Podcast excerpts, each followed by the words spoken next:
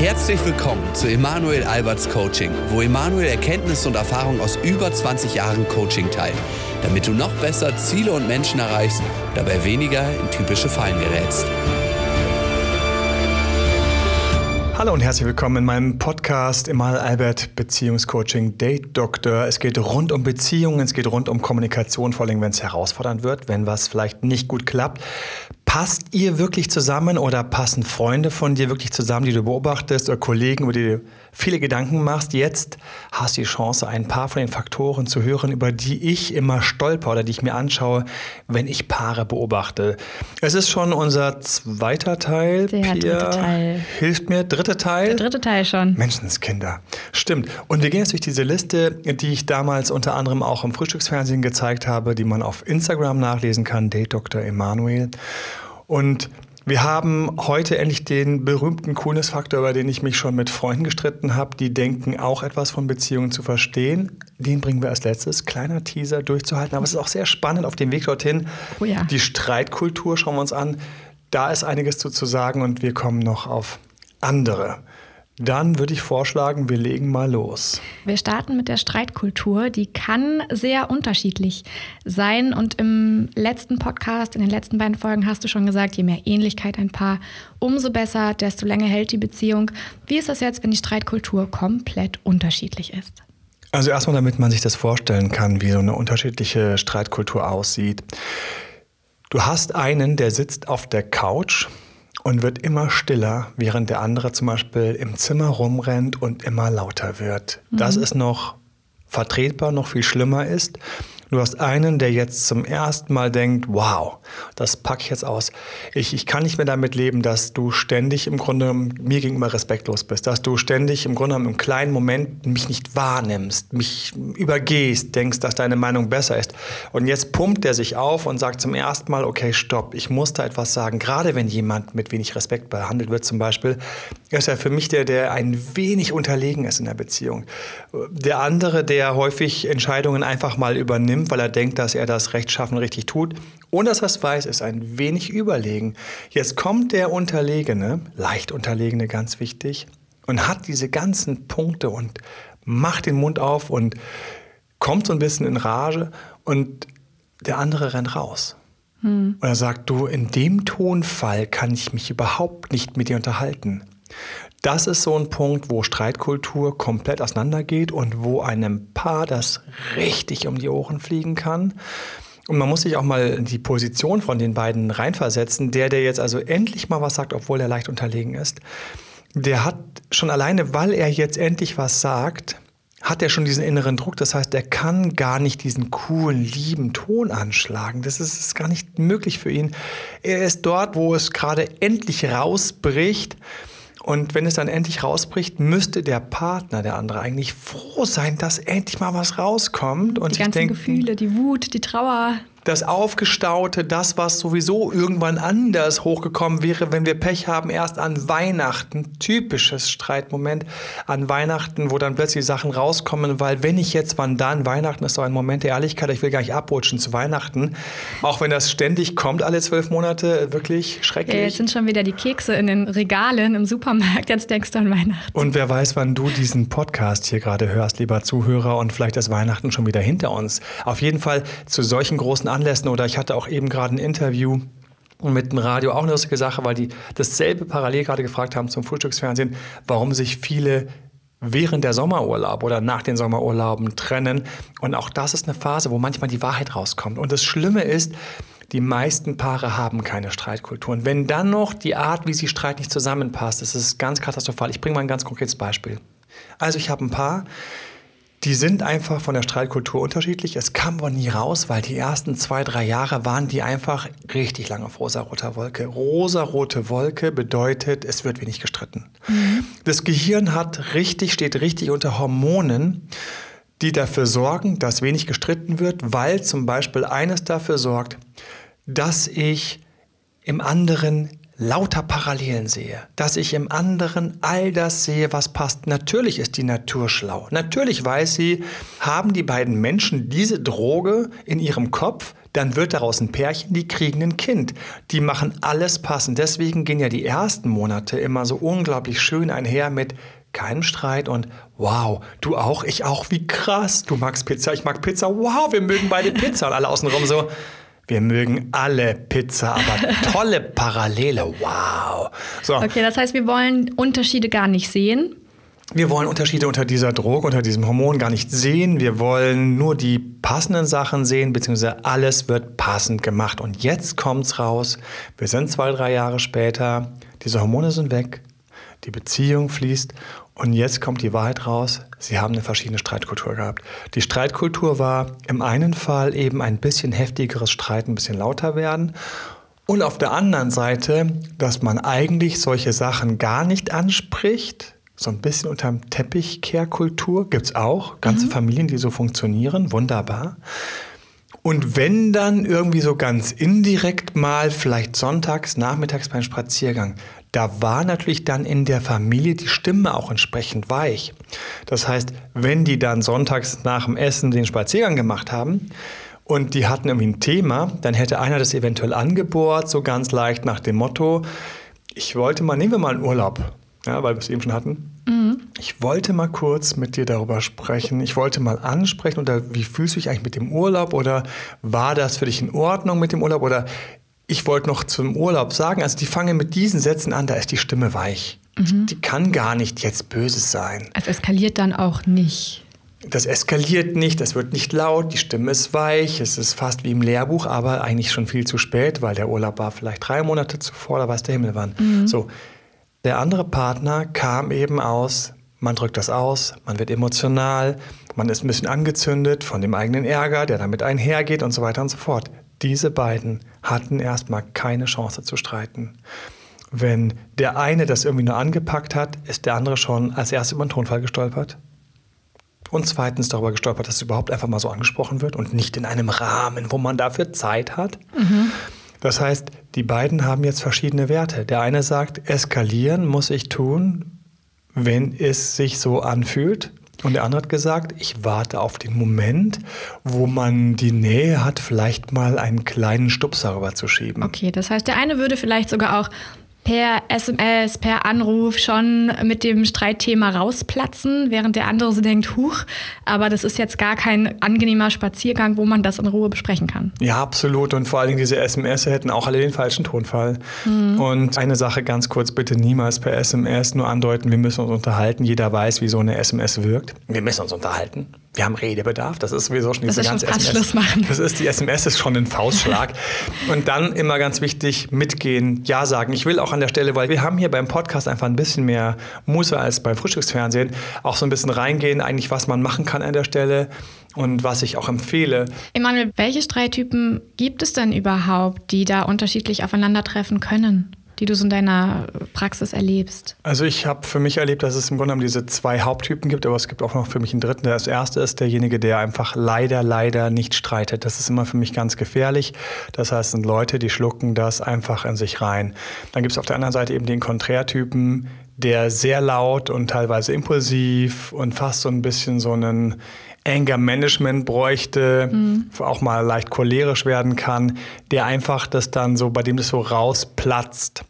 Und natürlich gibt es auch den mittleren Typen, für den es ganz normal ist, dass man ab und zu mal über Themen sprechen kann, sprechen muss, der eigentlich so ein bisschen cool ist damit, der auch sowas anspricht und auch damit umgehen kann, wenn der andere was anspricht. Der muss sich eigentlich am wenigsten Sorgen machen in diesem Zusammenhang. Die Randtypen sind die gefährlichen und es kommt halt immer wieder vor, dass Leute in diesem Punkt sehr unterschiedlich sind. Und das passt halt für mich dann gar nicht, weil die Beziehung wird unglaubliche Herausforderungen haben, wenn sie durch diese Streitphase gehen, weil jetzt kommt's, wenn die an der Stelle unterschiedlich sind. Dann kommen zwei Sachen zusammen. Erstens, sie sind gestresst durch das Thema, was sie stört. Mhm. Sie sind also gestresst. Wenn schon mal jemand unter Stress ist, ist es wie wenn der Bogen gespannt ist. Es ist wie wenn der Muskel die ganze Zeit gespannt ist. Es ist nicht gut. Und wenn dann derjenige nicht die Möglichkeit hat, das mit dem anderen zu klären, dann wird es ganz besonders unangenehm. Das heißt, Ich kann, wenn wir uns mal das Beispiel von eben anschauen, der eine ist dann also ein bisschen laut, ein bisschen rumpelig, aber er kann es nicht besser oder sie mhm. kann es nicht besser und der andere geht dann raus, wird dann ganz still. Super gefährlich. Und ich bitte dann immer den Stillen, ich sage immer zum Stillen, bitte lieber Stille. Bitte hör ein wenig zu. Mhm. Ja, es ist nicht der richtige Tonfall, ich weiß. Ich weiß, es war nicht der richtige Zeitpunkt, ich weiß, aber es gibt keinen Zeitpunkt, der gut ist sei doch froh, dass jetzt kurz die Wut rauskommt. Manchmal ist es wie eine Entladung, danach scheint die Sonne wieder. Das heißt, ich versuche also erst bei dem stillen Mut zu machen. Bitte auch nicht mit so unfairen Varianten kommen wie Achtung, das ist aber der falsche Tonfall, weil wenn der loskommt und du ihn am Tonfall kritisierst, dann blendest du den gesamten Inhalt der in diesem falschen Tonfall aber trotzdem eingepackt war, aus. Das heißt, mhm. er kommt oder sie kommt nicht mit dem Inhalt an. Wenn sie also sagt, dass in dem Urlaub, das ist einfach echt doof gelaufen, an der Stelle habe ich mich wirklich von dir nicht verstanden gefühlt oder das war einfach mehrere Sachen im Urlaub waren eigentlich gar nicht, wie ich mir sie gewünscht habe. Es war nicht ausgeglichen und jetzt kommt er endlich oder sie endlich mit diesen Punkten vom Urlaub. Dann ist es ein ganz fieser Trick, im Grunde genommen zu sagen, ähm, sorry, also so mit dem Ton brauchst du gar nicht anzukommen, weil damit wird wieder das Ding weggesperrt. Und der Laute und eskaliert wahrscheinlich noch mehr. Es, er eskaliert noch mehr oder sie, die Person nimmt es mit, mhm. sie trägt es zu Freunden, zu Familie. Das heißt, diese ganzen Themen, die hier der Stille quasi jetzt quasi galant wieder zur Tür rausgeschoben hat, mhm. die bleiben aber bestehen. Ja. Und wenn dann Paare später sich trennen oder wenn es dann einfach komplett wirklich in die Grütze geht, und dann fragt sich manchmal der Stille, ja, warum haben wir uns denn nie richtig ausgesprochen? Warum hast du denn nie mir mal die Sachen gesagt, die dich alle gestört haben? Warum haben wir es nie geklärt? Ja, weil er die Klärung schon abgebunden hat. Ja. Durch seine kühlere oder stillere Art. Das heißt, dem kühleren, stilleren sage ich immer, bitte, bitte, bleib sitzen. Du kannst was sagen wie, lass uns rausgehen zum Spaziergang. Ich liebe Spaziergang für Streitgespräche, weil man dabei nach vorne schaut, nach vorne auch der ganze Druck nach vorne rausgehen mhm. kann, auch wenn einer mal lauter wird und so weiter und so fort. Man sich anschauen muss. Man nicht die ganze Zeit so konfrontativ sich anschauen muss, ganz genau. Und weil bei der Bewegung und einfach mit dieser Luft und so weiter und so fort, das ist gleichzeitig die ganze Zeit ein bisschen wohltuend. Ja. Der zweite wichtige Trick ist, dass ich eben bei Streitgesprächen immer noch versuche zu spiegeln. Das heißt, eine ähnliche Körperhaltung habe. Wenn ich eine ähnliche Körperhaltung habe, dann sagt das Unterbewusstsein vom Gegenüber, hey, so unterschiedlich können wir gar nicht sein. Wir sitzen ja ähnlich da. Und in dem Moment hat der Streitende oder der, der am meisten auf dem Ärger sitzt, auch nicht mehr so viel Druck, weil er auch spürt, hey, wir sind ja irgendwie ähnlich. Das heißt, ich deeskaliere unglaublich gerne damit, dass ich beide eine gemeinsame Körperhaltung haben lasse. Ich habe noch einen Kniff, den man auf der Webseite findet. Ich muss ja so ein bisschen, ja, auch, bisschen, bisschen, locken und reizen mit, mit, unserer Webseite und mit unseren wunderbaren Artikeln auf datedoktermalen.de. Auf jeden Fall dem Lauteren, den nehme ich auch an der Hand und sage, auch wenn es für dich sehr schwierig sein wird, versuche trotzdem einfach das in den ruhigen Momenten doch zu bringen. Weil die haben nämlich dann folgende Schwierigkeit, die sagen, die ruhigen Momente möchte ich nicht kaputt machen. Mhm die sagen, ja, aber jetzt nach dem Mittagessen, da war es einfach gerade so nett und, und, und es hat so viel Spaß gemacht. Es war gerade so schön oder sowas. Oder diesen Spaziergang, ich habe den einfach genossen. Also die haben die Schwierigkeit, wenn sie nicht angestochen sind, dann halten die es auch zurück. Zu bringen, ja. genau. Die müssen angestochen werden. Und dann, und dann platzt es richtig raus. Ja, und das ist das Problem. Das heißt, zu denen sage ich, nimm dir bitte, bitte, bitte, bitte, fass dir ein Herz, nimm den Moment für dich und geh rein und sag in dem Moment, hey, ich weiß, wir haben gerade so einen netten Moment. Ich habe einfach ein paar Themen, die liegen mir auf der Seele. Ich habe Angst, dass es rausplatzt, wenn es mehr wird. Können wir da kurz drüber sprechen? Dann sagt der Stille schon normalerweise sowas wie, äh, ja, äh, es gibt nämlich nie einen guten Moment für mhm. sowas. Mhm. Keiner will es hören. Und keiner da muss, will streiten. Keiner will streiten. Und der, der dann sonst mal cholerisch rausplatzt und jetzt gerade einen ruhigen Moment hätte, der muss dann aber auch sagen, das wäre mir aber wichtig und schau mal, jetzt hätte ich gerade die Muße und wir hätten die Zeit dazu. Das heißt, ich nehme beide an die Hand. Am liebsten ist natürlich in einem Paar, wenn sie da parallel sind. Ja. Aber wenn nicht, aufeinander zugehen, über verschiedene Streitkultur gehen Beziehungen kaputt. Wenn die Streitkultur komplett gleich ist, das heißt, wir haben zwei sehr ruhige, harmoniebedürftige Menschen, die einfach nicht so gerne streiten. Würdest du sagen, perfekt, die werden auf jeden Fall eine glückliche Beziehung führen oder kann es da auch zu Schwierigkeiten kommen? Das ist total perfekt. Die werden in jedem Fall eine so glückliche Beziehung führen, dass sie wahrscheinlich dann doch darüber stolpern, dass keiner mal die Wahrheit auf den Tisch gepackt hat. Ich erlebe solche Paare als unglaublich harmonisch über viele Jahre, aber es kam nie raus, wann er eigentlich keine Gefühle mehr hatte. Mhm. Zum Beispiel, es kam nie raus, wann sie plötzlich sich ein wenig in ihren Kollegen verknallt hat weil einfach man so geschwisterlich nebeneinander herlebt. Ich empfehle deswegen immer, bitte nehmt euch Zeit, ab und zu mal reinzuschauen, was läuft gerade nicht so gut, auch wenn es hässlich ist. Aber ich mag einfach, dass man so eine Beziehungspflege macht, wo man vielleicht einmal im Halbjahr auch bei einer Autofahrt traumhaft, bei solchen Todzeiten kann man traumhaft darüber reden, hey, uns beiden geht's gut, wir sind ein tolles Paar, aber trotzdem, ähm, ganz ehrlich, bist du vielleicht irgendwie gerade woanders unterwegs? Ganz mhm. ehrlich, wie geht's dir gerade? Ganz ehrlich, fehlt dir was? Dann sagt der andere, Achtung, fiese Falle, ich sag mal jetzt wirklich zu 99 Prozent, ich bin jetzt ganz kurz mal ein Hellseher. Ich schwöre dir, dein Partner sagt dann, nein, das ist alles in Ordnung. Aber die Frage arbeitet in ihm nach. Mhm. Und zwei, drei Tage später kann man sagen, immer nichts eingefallen? Nee, eigentlich nicht. Oder er sagt, eine Sache, die ist aber total lächerlich. Und dann gilt es zuhören. Mhm. Weil jetzt kommt die total lächerliche Kleinigkeit hier, Hochkomma von mir für lächerlich. Und dann geht's los mit, ja, also manchmal verteidigst du mich nicht vor deiner Verwandtschaft. Manchmal stellst du mich irgendwie vor deiner Verwandtschaft so ein kleines bisschen komisch dar. Merkst du gar nicht, aber ich finde dann irgendwie, ich habe nichts sagen wollen, aber das ist mir manchmal aufgefallen. Dann sagst du, ach wow, mhm. oh, wir haben hier eigentlich ein Respektsthema. Eigentlich das ein, gibt es einen Konflikt. Eigentlich haben wir einen kleinen Eisberg oben. Ja. Minispitze, unten drunter dickes Ding.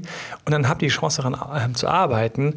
Und dann kannst du deinem Partner beweisen, falls das der Fall wäre, kann hier derjenige dem Partner beweisen, dass er eben doch wichtiger als die Verwandtschaft ist und natürlich das nicht wirklich böse gemeint ist und in Zukunft auch ein bisschen anders gehandhabt wird. Und deswegen bei den Stillen ist es auch so, stille Wasser sind tief, was schwimmt im tiefen Wasser. Ja, du sagst immer so schön, eine funktionierende Beziehung oder eine gute, lange Beziehung gibt es nicht komplett ohne Streit. Das heißt, auch die Stillen dürfen mal hingucken, ob es kleine Momente gibt, wo man einfach unterschiedlich ist, wo es kleine Konflikte gibt und ein bisschen auf das Bauchgefühl hören dabei.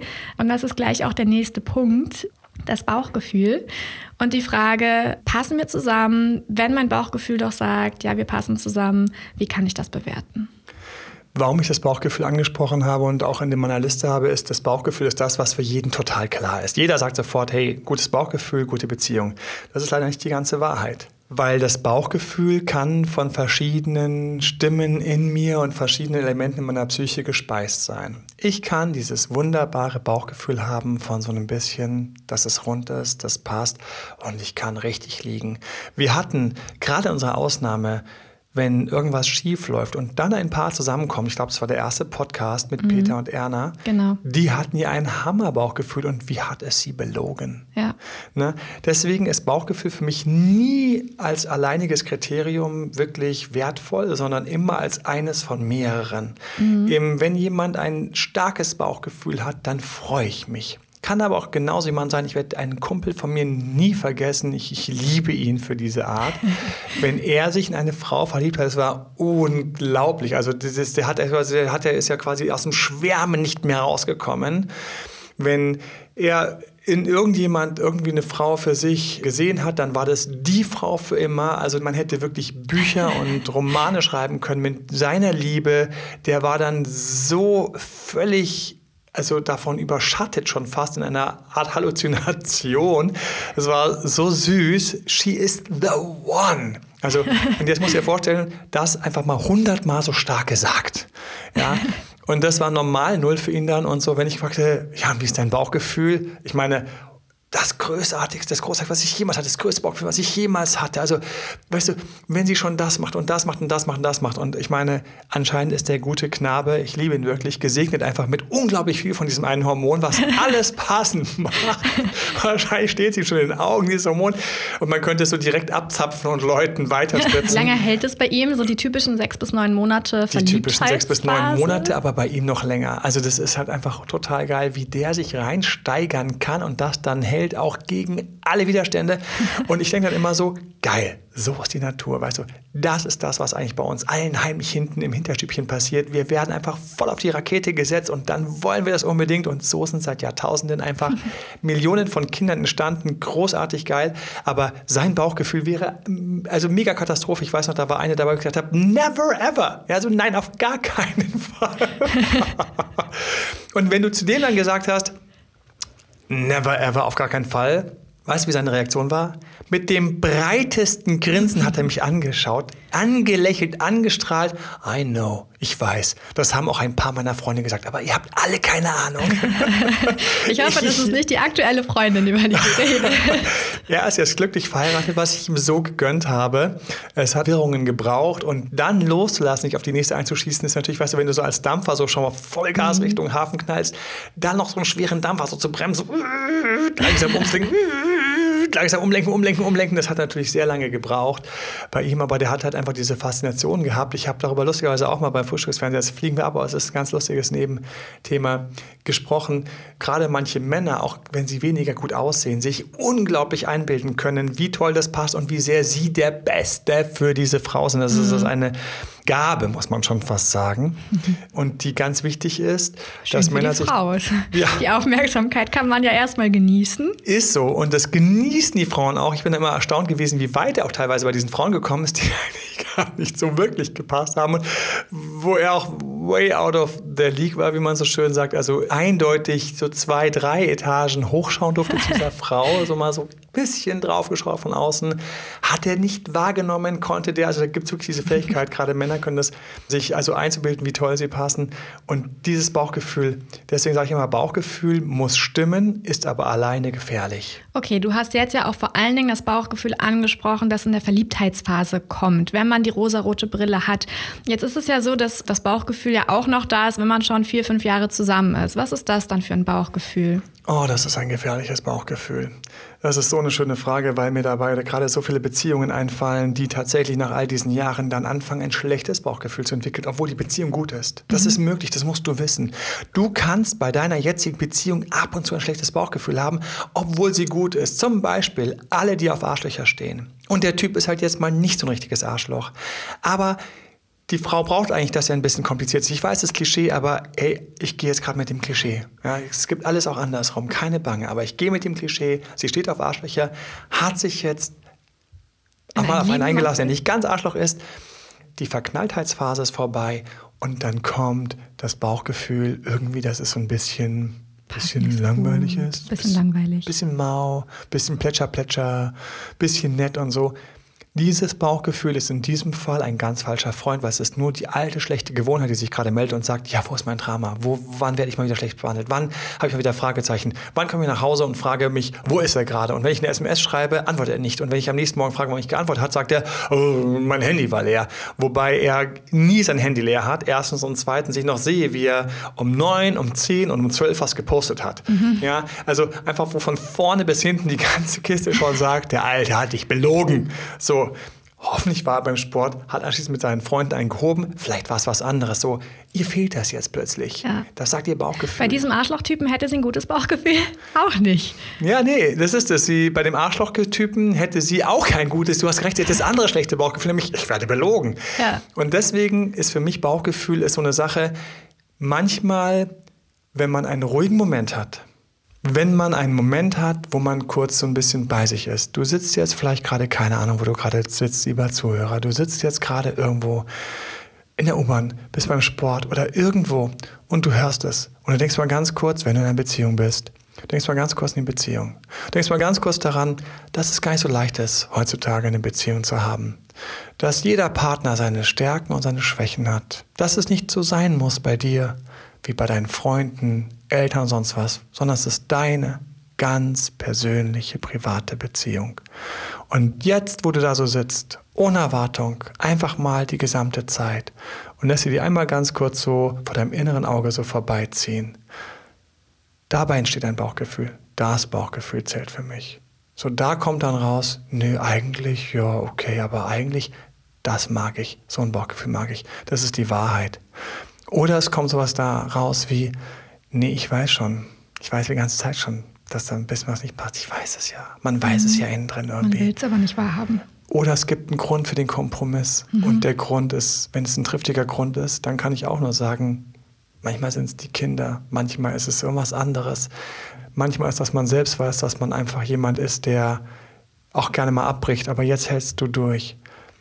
Und dann hast du dieses leicht herausfordernde Bauchgefühl. Dann kannst du für dich so sagen, ja, das ist ein Indikator, ich mache trotzdem weiter. Oder ich möchte irgendwas tun, ich möchte mich da vielleicht umorientieren.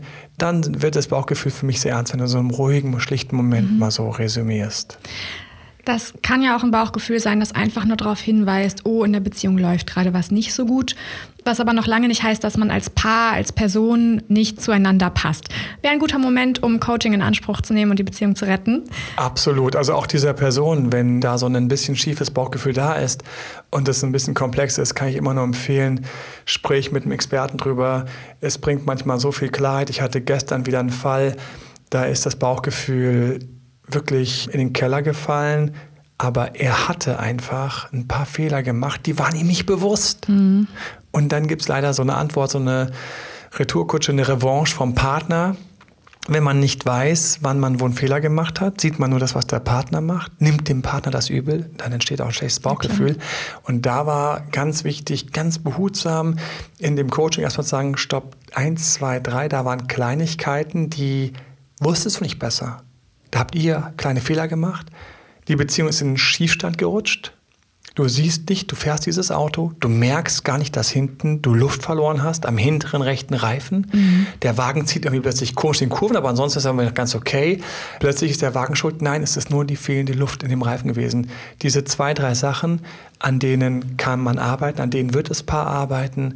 Und in dem Moment reparieren sich andere Sachen plötzlich und dann geht das Bauchgefühl auch wieder in Ordnung. Deswegen hast du völlig recht nimm Coaching, nimm dir jemanden, mit dem du darüber sprechen kannst, weil viele Dinge kann man lösen, wenn man sie angeht. Wenn man natürlich im Auto sitzen bleibt und sagt, das ist das tollste Auto auf der ganzen Welt, das muss einfach perfekt fahren, hier stimmt irgendwas nicht und so weiter und so fort, fährt weiter, fährt weiter, fährt weiter, Irgendwann geht der Reifen ganz kaputt. Mhm. Fährt weiter, fährt weiter, fährt weiter. Irgendwann ist die Felge komplett durch.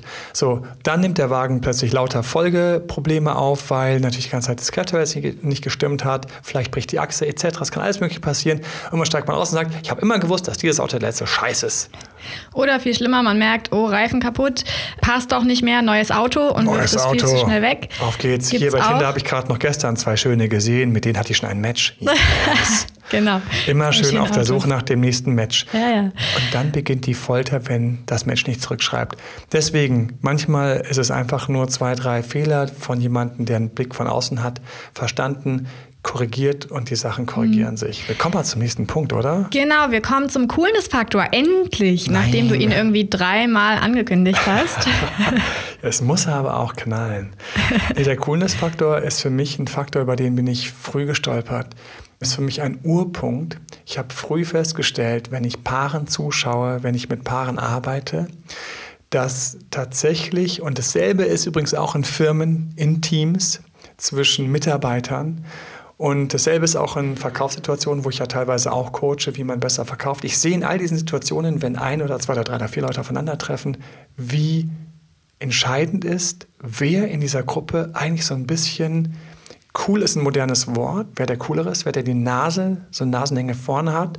Oder wenn wir uns mit einem Rudel vergleichen, was ich liebe, ich sage immer, wir sind wie ein kleines Wolfsrudel, in dem Fall ein Mini-Rudel. Wer ist in diesem kleinen Wolfsrudel eigentlich weiter vorne, was man Alpha nennt, Alpha-Tier? Mhm. Und wer ist ein bisschen mittig und wer ist weiter hinten, was man Beta-Tier nennt, jemand, der eher folgt? Hier sprichst du jetzt vor allen Dingen so Charakterzüge an. Ne? Also, weil du hast vorhin deinen Kumpel genannt, der auch sich Frauen gesucht hat, die so eine Liga über ihm waren. Waren das auch Frauen, die tendenziell cooler waren? ja, das Achtung, das würde ich jetzt noch nicht mischen. In dem Fall war es so, dass sie nämlich teilweise nicht cooler waren, sondern der hat einfach die Fähigkeit gehabt, sich in eine Frau derart zu verlieben, dass er sie einfach spontan zur Göttin gemacht hat. Cooler okay. waren die nicht. Also er war übrigens unter uns eigentlich die coolste Socke von allen. das ist bis heute, muss ich sagen, mhm. mit dieser Fähigkeit, sich so in Emotionen fallen lassen zu können, bist du schon sehr cool. Mhm. Ähm, nee, ähm, ich ähm, meine damit tatsächlich, nicht nur das Verhalten und das Gesamtauftreten und auch das innere Selbstbewusstsein, das Selbstverständnis, was eine Person hat, wo sie steht und wie sie sich fühlt. Und jeder hat so ein Gefühl für sich, wo er steht, wie er selbstbewusster ist, wie schlagfertig, wie locker, wie wenig quasi von bestimmten Ängsten geplagt und gedrückt und so weiter und so fort. Und damit entsteht für mich so eine Mischung, also so ein, so ein Wert, so ein Coolness-Faktor, in der im Tierreich spricht man von einer Dominanzhierarchie. Wenn zum Beispiel zwei Hummer aufeinandertreffen, dann machen die sofort aus, wer von den beiden eigentlich der Stärkere ist, in der Dominanzhierarchie weiter oben steht. Mhm. Wer für mich so ein bisschen den Coolness-Faktor weiter oben hat, natürlich geht es bei denen am Schluss bis hin zum Kampf, falls es sich nicht entscheidet, mhm. wer wirklich der Stärkere ist. Aber es geht so ein bisschen darum, und übrigens der Gewinner geht anschließend mit gestellter Brust, das heißt, der macht sich größer, der Hummer macht sich größer ab da ja. und der Verlierer beugt sich etwas zusammen, hat also ab jetzt quasi so einen kleinen Ditch weg, so einen kleinen Schlag weg, ist jetzt der Uncoolere, weil er diesen Fight verloren hat. Und wir kämpfen ja nicht, aber trotzdem gibt es in jeder Gruppe immer welche, die sind ein bisschen weiter vorne. Coolness-Faktor ist einfach ein Begriff, den ich dafür gebe, weil das kann sich jeder sofort sich nochmal vorstellen. Wie war es zur Schulzeit? Wie war es vielleicht in der Ausbildung? Wie mhm. ist es mhm. gerade im Team? Wo stehe ich da? Ist jemand, wer ist, wer ist eigentlich so? Man weiß sofort, wenn ich sage, so, wer ist denn bei euch im Team so ein bisschen, wer ist denn so der Coole? Wer sind denn die Coolen? Wer sind die, denen Sachen nicht ganz so wichtig sind, die ein bisschen mhm. drüber stehen, die so ein bisschen sagen, hier geht's lang, die so ein bisschen entspannter sind? Die sich ein bisschen mehr leisten können sie sich das auch leisten können. Und ich habe nicht gesagt, dass sie dann jetzt die fleißigeren oder weniger fleißigeren sind. Und es gibt auch in jeder Gruppe welche, die sind ein bisschen, die lachen ein bisschen früher über die Witze, die sind ein bisschen verunsicherter, die haben gleich ein bisschen mehr Angst, wenn der Chef irgendwas komisch sagt, wo die Kunden auch sagen, mein Gott, ja, mhm. lass mal die Kirche im Dorf. So, und wenn das zu unterschiedlich ist, dann haben wir sehr ungleiche Paare. Das heißt, in dem Paar habe ich den einen, wenn die sehr unterschiedlich sind, der einfach der bisschen coolere ist, der ein bisschen weniger beeindruckt ist von Sachen, der ein bisschen mehr sein Ding macht, der ein bisschen mehr sich und seine innere Stimme hört. Mhm. Und der andere, wenn der davon zu weit weg ist, dann passt das nicht. Und ganz häufig kippen die dann in dieses Paar, wo der coolere leider der ist, der dann auch weniger will, der ein bisschen mehr eben bei sich ist und weniger so in diesen Bedürfnissen hängt. Während der andere plötzlich bedürftiger ist, mehr Zuspruch braucht, mehr Anerkennung braucht, mehr Applaus braucht und so weiter und so fort. Und, und das kriegt er nicht. Fan wird auch manchmal? und zum Fan wird dann teilweise. Mhm. Oder vielleicht schon am Anfang überhaupt ein Fan von dem Cooleren war und sich deswegen so reingehängt hat. Mhm. Und dann gibt es ganz unschöne Verwerfungen in der Beziehung später, wenn die weitermachen. Weil der Uncoolere ist ja nicht jetzt zum Beispiel dümmer oder macht weniger, sondern der hat teilweise, vielleicht ist er sogar der Fleißigere, vielleicht ist er sogar der Aktivere. Und das heißt, teilweise kompensiert der durch Handlung, Ergebnisse und so weiter und so fort. Und dann kommen ganz komische Verzerrungen in diese Beziehung rein, wenn die zu weit auseinander sind. Hast du da ein Beispiel? Oh, ich überlege mal ein Beispiel. Oh, ich habe ein Beispiel. Oh, ich oh habe du hast ein Beispiel. Ein Beispiel. Ja. Denk dir schnell fiktive Namen aus. Gut, habe ich. Also ein Beispiel und gleich mit fiktiven Namen. Wir haben Rudi und auf der anderen Seite haben wir die liebe Lisa. Ne? Mhm. Rudi und Lisa. Rudi ist der Coole, Lisa ist die Uncoolere. Wenn Krankheiten da sind, wenn irgendwas den beiden passiert ist, dann war Rudi immer derjenige, der einfach gesagt hat, okay, komm, auf geht's, ich recherchiere das im Internet, wir gehen zum Arzt, alles gut, ich ziehe das durch und machen das. Mhm.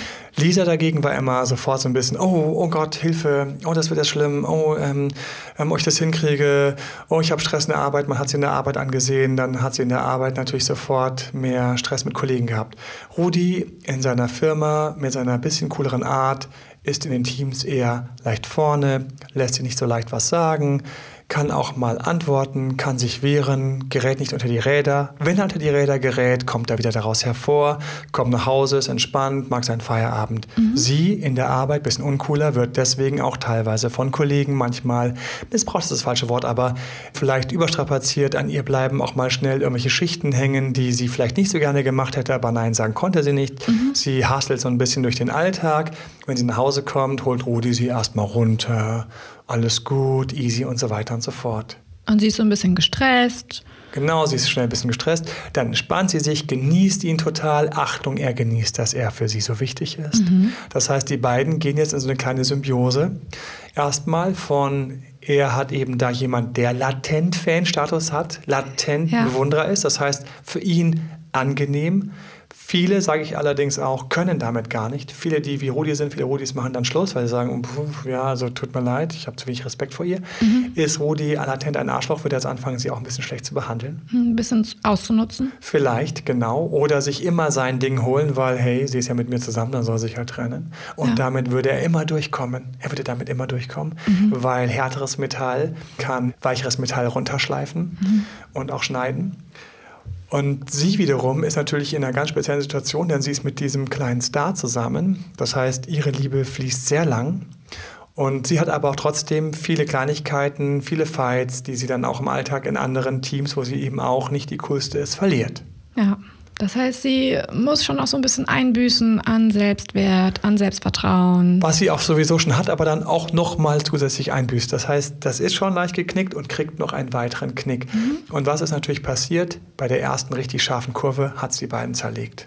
Getrennt, ganz einfach. Mhm. Sie hat ihn dann gefühlt ein wenig genervt. Mhm. Sie hatte gefühlt dann ein paar Vorwürfe. Wir kommen zur Streitkultur. Das heißt, sie hatte natürlich einiges geschluckt.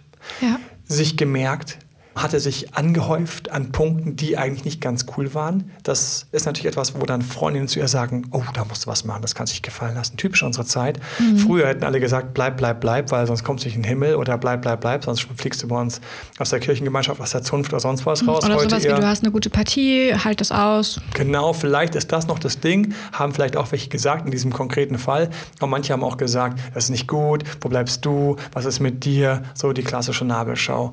Und sie kam dann mit all diesen Punkten und er natürlich erstmal so, wo kommt denn das jetzt alles her? Mhm. Und jetzt kommt's, je cooler, desto schlimmer wird jetzt nämlich die wahre Reaktion. Die wahre Reaktion von dem richtig coolen ist, oh, du hast aber ganz schön viel angehäuft. So lange hast du es nicht gesagt. Mhm. Das hast du alles mit dir rumgetragen.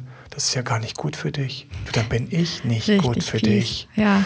Und wenn ich nicht gut für dich bin, und du solche Sachen, also ehrlich gesagt, ich glaube, dann ist es best, dass du einfach erstmal schaust, wo du gesehen wirst und du zu deinen Punkten kommst, weil ich an dieser Stelle bin mir keiner Schuld so richtig bewusst und boom. Ungefähr so ist es auch tatsächlich gelaufen. Nach ein paar Monaten kam sie nochmal, weil sie natürlich festgestellt hat, wow, wo ist er? Ja, wo ist er? Ihr er hat sich dadurch natürlich attraktiv gemacht, ne? muss man mal sagen, ja, so ein Stück weit. Achtung, er war die ganze Zeit schon deshalb attraktiv mhm. und hat sich jetzt noch dadurch attraktiv gemacht, dass er so cool war er hat sie auch jetzt nicht vermisst. Das ist das nächste Ding. Mhm. Die vermissen den Uncooleren nicht. Und der Uncoolere sitzt dann da, trifft dann drei Jungs, die nett für sie gewesen wären, aber natürlich nicht das Kribbeln hervorrufen. Das heißt, natürlich kommt sie nach ein paar Monaten und sagt, komm, hier und da und so. Und was macht er? Sagt, ja, sie hat sich jetzt nochmal gemeldet und so und es tut ihr total leid und manche von den Sachen, die sie mir vorgeworfen hat, sieht sie jetzt doch nicht mehr so, aber ganz ehrlich, ich bin weiter. Mhm. Und das ist das Fiese beim Coolness-Faktor mein Rat an der Stelle, ich achte drauf und hast du einen Partner, der vom Coolness-Faktor ein bisschen weiter oben steht, dann empfehle ich dir, arbeite an deinem Selbstwert, arbeite wirklich, das ist mentale Arbeit, die du jetzt vor dir hast, arbeite daran, ein bisschen cooler zu werden. Das heißt, Deine Ängste sind ein Schlüssel. Ich arbeite häufig mit Menschen an ihren Ängsten. Wenn ich an ihren Ängsten erfolgreich gearbeitet habe, werden sie cooler, weil sie nicht mehr so ängstlich sind oder ja. manche Ängste nicht mehr so schlimm für sie sind.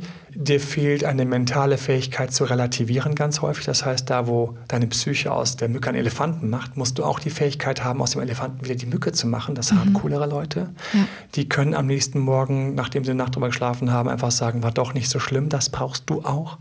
Es ist also Arbeit an der Stelle auch wieder was, wo ich sofort sage, schnapp dir irgendjemand, schnapp dir einen Experten, schnapp dir ein Coaching. Wir selbst haben ein Buch zu dem Thema Selbstbewusstsein aufbauen.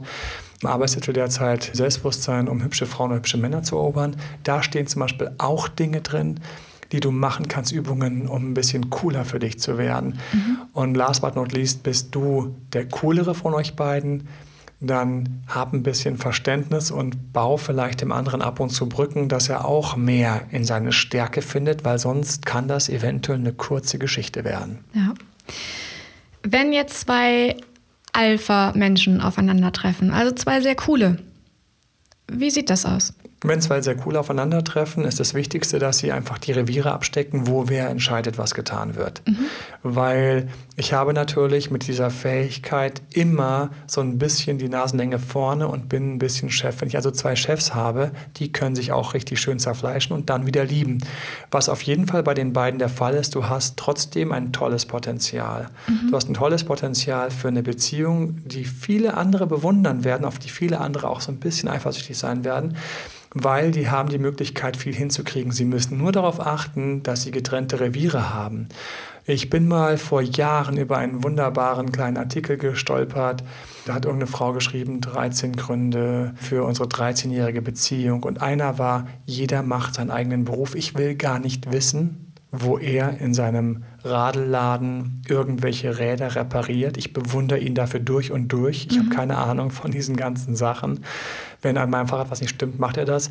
Er wiederum hat keine Ahnung von meinen schriftstellerischen Tätigkeiten, ja. pfuscht mich rein. Das ist zum Beispiel so richtig klassisch gut. Eine große Herausforderung, die die beiden noch haben, also die grundsätzlich zwei haben, die da sehr gleich stark sind, ist, bei den Kindern muss man aufpassen. Das heißt, auch da muss man sich abstimmen, wann wird welches Konzept gefahren, wenn nicht Katastrophe, wenn ja, wunderbar. Mhm. Das heißt, die können so ein Power-Team werden, die sich gegenseitig pushen, die sich hochziehen, wenn sie ihre Streitkultur im Griff haben und sich nicht an bestimmten Stellen zerfetzen. Ganz genau, ganz genau. Und das gilt für alle, weil ähm, übrigens auch wenn ich jetzt zwei Uncoole habe und die zusammenkommen, da die beide gleich uncool sind, für die beiden sind sie gleich stark. Das heißt, auch die müssen ihre Bereiche trennen, auch mhm. die müssen darauf aufpassen, wann wer eigentlich was entscheidet und wer was kriegt. Und ich gehe da übrigens durch alle Disziplinen durch. Die Kinder gehe ich durch, den Urlaub gehe ich durch, die Freizeit gehe ich durch. Haben wir gleich starke, ist es wichtig, dass ich das aufteile, damit ich die Stärke genießen kann, mhm. aber nicht mich in endlosen Fights oder in solchen kleinen Machtkämpfen quasi verstricke. Mhm. Gut. Das ja. wäre der Coolness-Faktor. Wenn es dazu Fragen gibt, und ich bin mir sicher, da kommen einige Fragen noch zum Coolness-Faktor. Ja. Oder Feedback. Auch zu den anderen beiden Punkten. Dann schreib uns. Schreib uns auf team.emanuelalbert.de. Du kannst Nachrichten hinterlassen. Wo kann man uns überall Nachrichten hinterlassen? Auf YouTube, hier auch beim, beim Podcast. Podcast. Ich würde mich super freuen, wenn irgendwo irgendwas für dich dabei war, wo du gedacht hast, wow, das war neu oder das war interessant, das hat dich irgendwie in deinem Beziehungswissen ein wenig weitergebracht. Belohne uns, bedanke dich mit einem Abonnement, abonniere uns, gib uns fünf Sterne und eine Bewertung. Das hilft uns, dass wir höher gerankt werden. Ich sage das jedes Mal, aber es ist uns ganz wichtig. Wir wollen weitermachen, noch mehr Wissen rausgeben. Schreib uns auch, welche Fragen du hast und auch welche Themen du gerne hättest. Genau, dann können wir die aufnehmen und vielleicht schon in der nächsten Podcast-Folge einige Fragen beantworten. So ist es. Und auf YouTube kriegst du Videos, kannst uns folgen und auf Instagram kannst du mir auch folgen. Und auch dort beantworte ich übrigens immer wieder persönliche Nachrichten und mache teilweise ganz kurzfristig auch kleine Videos und Antwortvideos für Leute, die Fragen haben, weil es einfach so super schnell und spontan geht. In diesem Sinne, ich wünsche dir entweder eine noch reichhaltigere und tollere Singlezeit mit all diesen Tipps und Wissen, weil auch Singles können das wunderbar nutzen und starke und glücklichere Beziehungen. Bis dahin, dein Date Dr. Emanuel. Ciao, ciao. Tschüss. Das war Emanuel Alberts Coaching-Runde. Mehr Infos zu Coachings und Trainings bekommst du auf www.emanuelalbert.de und speziell zum Beziehungscoaching auf www.datedremanuel.de.